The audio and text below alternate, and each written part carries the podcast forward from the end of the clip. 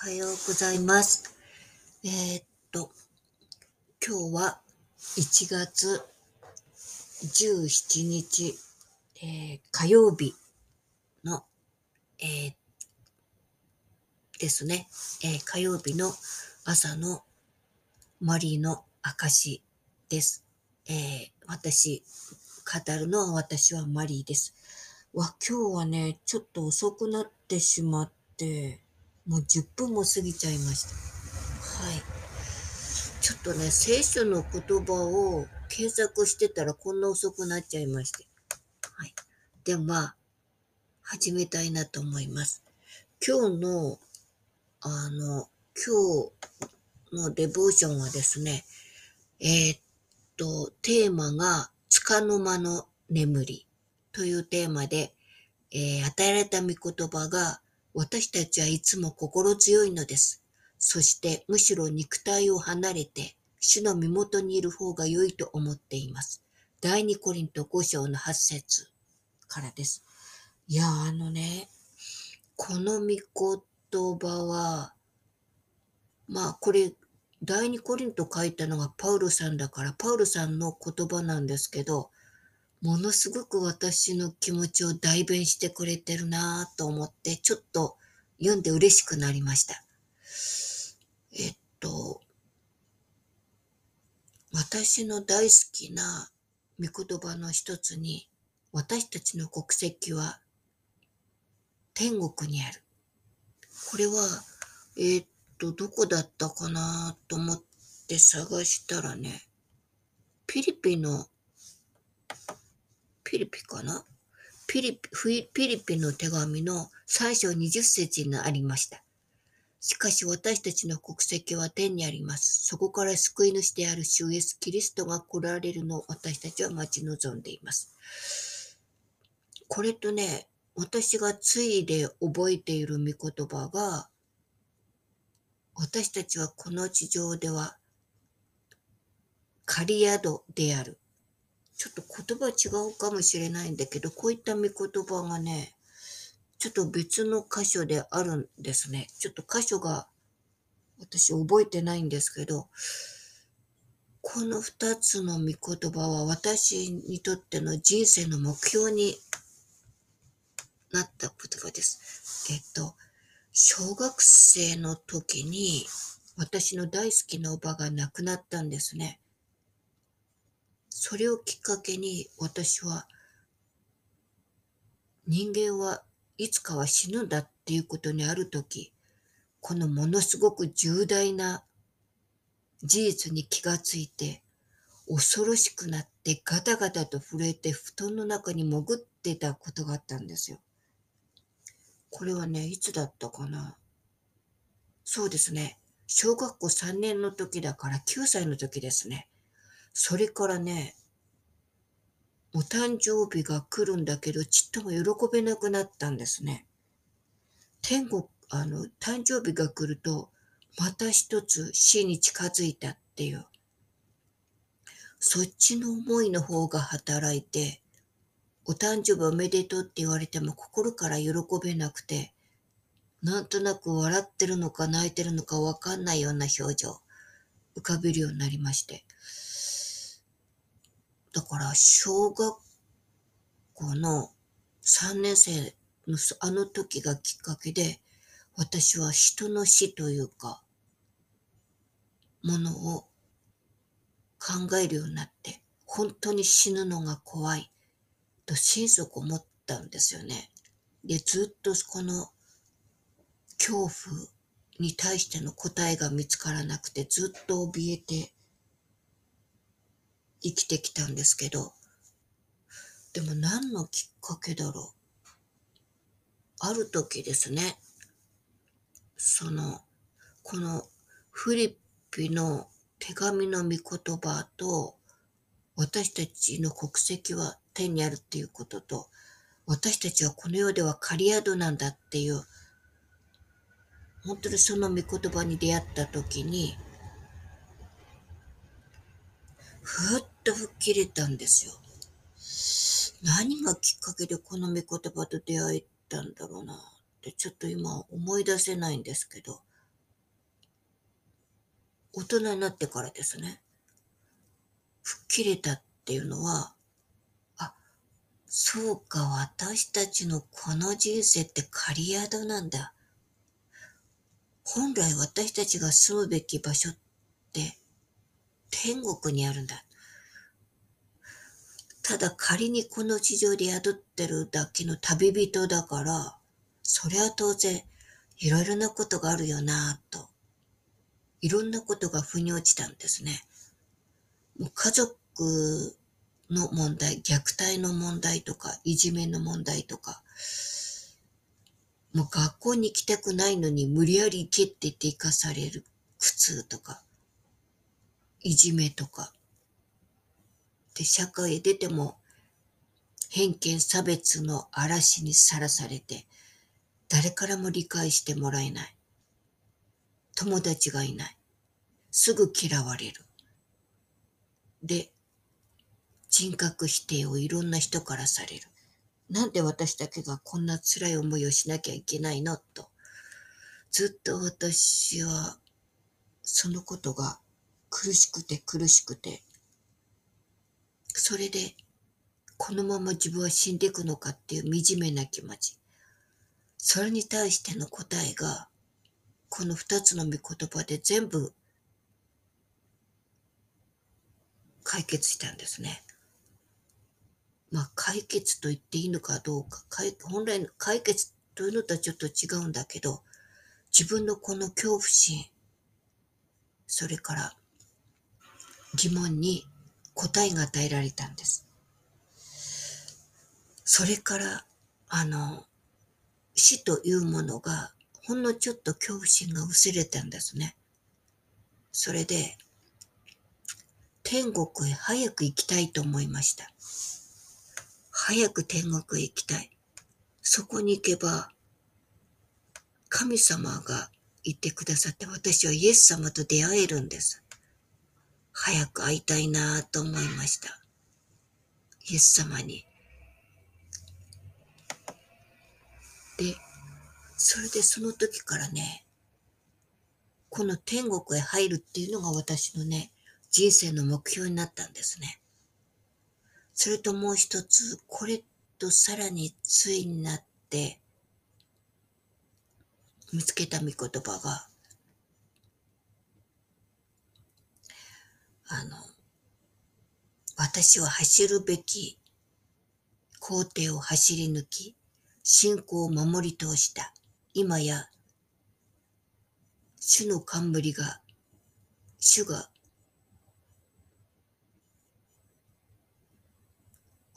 主の冠が、を待ちわびるばかりであると。これもね、パウルさんの言葉で、これもちょっと場所を忘れちゃったんですけど、走るべき工程を走り抜き、私は信仰を守り通した。来てるべき時には主が王冠を私たちに授けてくださるであろう。主の再利を待ち望むすべての人たちに神様は授けてくださる。これどこの場所だったか本当は、ちょっと場所が思い出せないので、御言葉だけが頭にあるんですけど、そしたら私は天国へ死んだ後、神様から王冠をかぶせてもらって天国の門をくぐるんだっていう、そのためには信仰を守り通して、走るべき工程を力強く走り抜く。これがね、私の人生の目標になったんですね。だからそれからはね、本当になんていうか、いろんな辛いことやしんどいことがあっても、この人生の目標があるので、乗り越えられるんですよね。で、本当にその、なんていうか、もう次から次へと御言葉が入ってくるわけですよ。そのね、なんていうか、自分がしてほしいと思うことを人々にその通りにせよ。そしてね、その、良い行いっていうのは、行いをも神様は備えてくださるのである。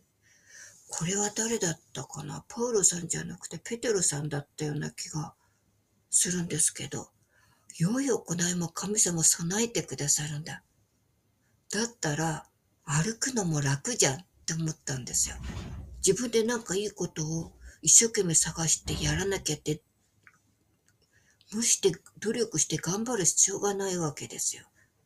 神様が備えてくださるわけだから、その時その時に、良いことに目を、すべての良いことに目を留めなさいって神様がおっしゃってるように、良いと思うことをしていけばいいわけで、ただ、私たち発達障害者はやっぱり感覚がずれてるので、時にはね、自分のやったことが必ずしも相手に受け入れられるとは限らないですよね。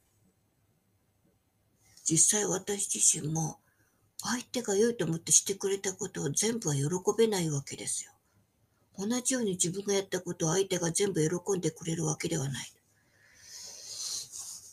そうすると中にはね、結構ですって断る人もいるわけです。で、あの、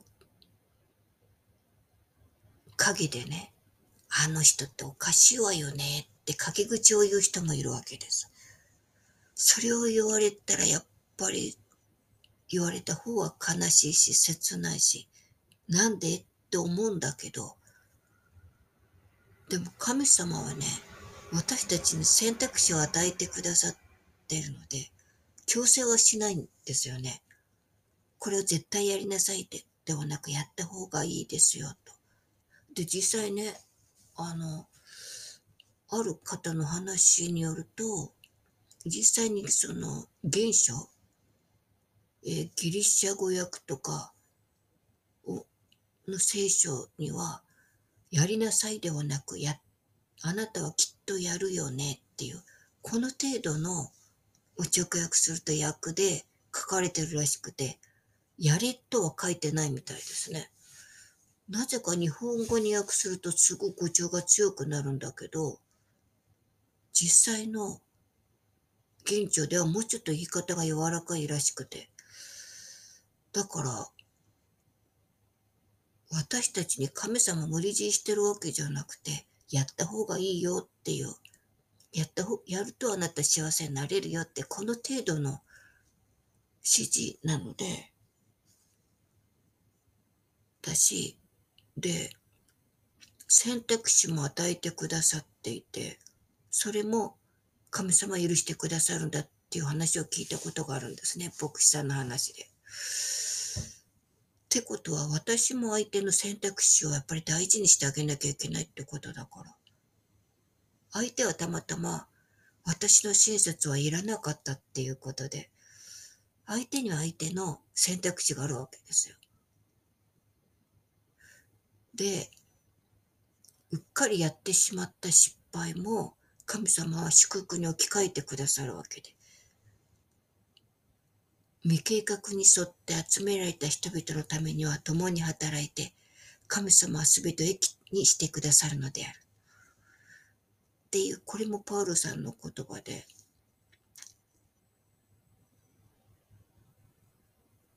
はい。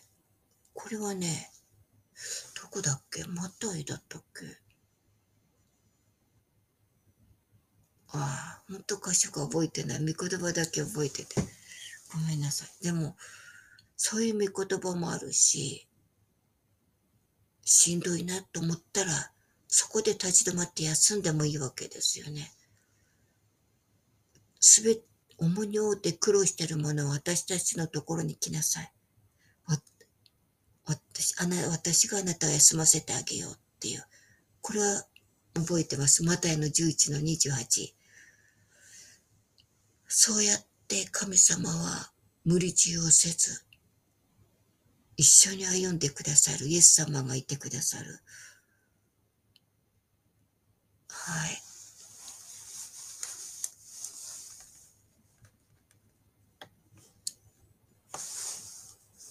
だから本当ね、辛いことっていっぱいあったんだけど、私の人生って意外と捨てたもんじゃなくて、いいなと思ったりするんですよね。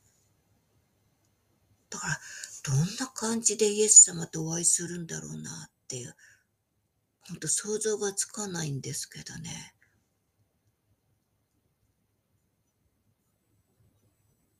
本当なんかイエス様に会える日が楽しいな、楽しみだなって私なんか思ったりするんですよね。はい。こういうね、喜びとか希望を与えてくださった神様に本当感謝だなと思うし、一つ一つの問題をこうやって御言葉で答えてくださる神様ってやっぱり私にとっては一番頼りになる指導者であり、支援者であり、お友達であり、家族なんですよね。本当だからこれからもね、ずっと神様についていきたいなと思うしね。だからみんな本当神様のところに来ればいいんですよね。そしたら、辛いだけの人生が楽しいものに変わっていくっていう。これもまた体験かって言われそうなんですけど、でも神様との交わり体験っていうのは、やっぱり私にとって宝だしね。もういくらでも話せますよね、神様の話。ということで、本当にその、怖いと思ってたしも、肉体は滅んでも魂だけは生きていくっていうことも確かお話聞いたことがあるので、もっと第二の人生を楽しみたいですよね。ということで、今日はこの辺で終わりたいなと思います。天に増します。我らの父よ。願わくは皆をあがめさせたまえ。御国を来たらせたまえ。御心の天になるごとく。地にもなさせたまえ。我らの日ごとの糧を今日も与えたまえ。我らに罪を犯す者を我らが許すごとく。我らの罪をも許したまえ。我らを試みに合わせず、悪より救い出したまえ。国と力と栄えとは、限りなく汝のものなればなり。アーメン。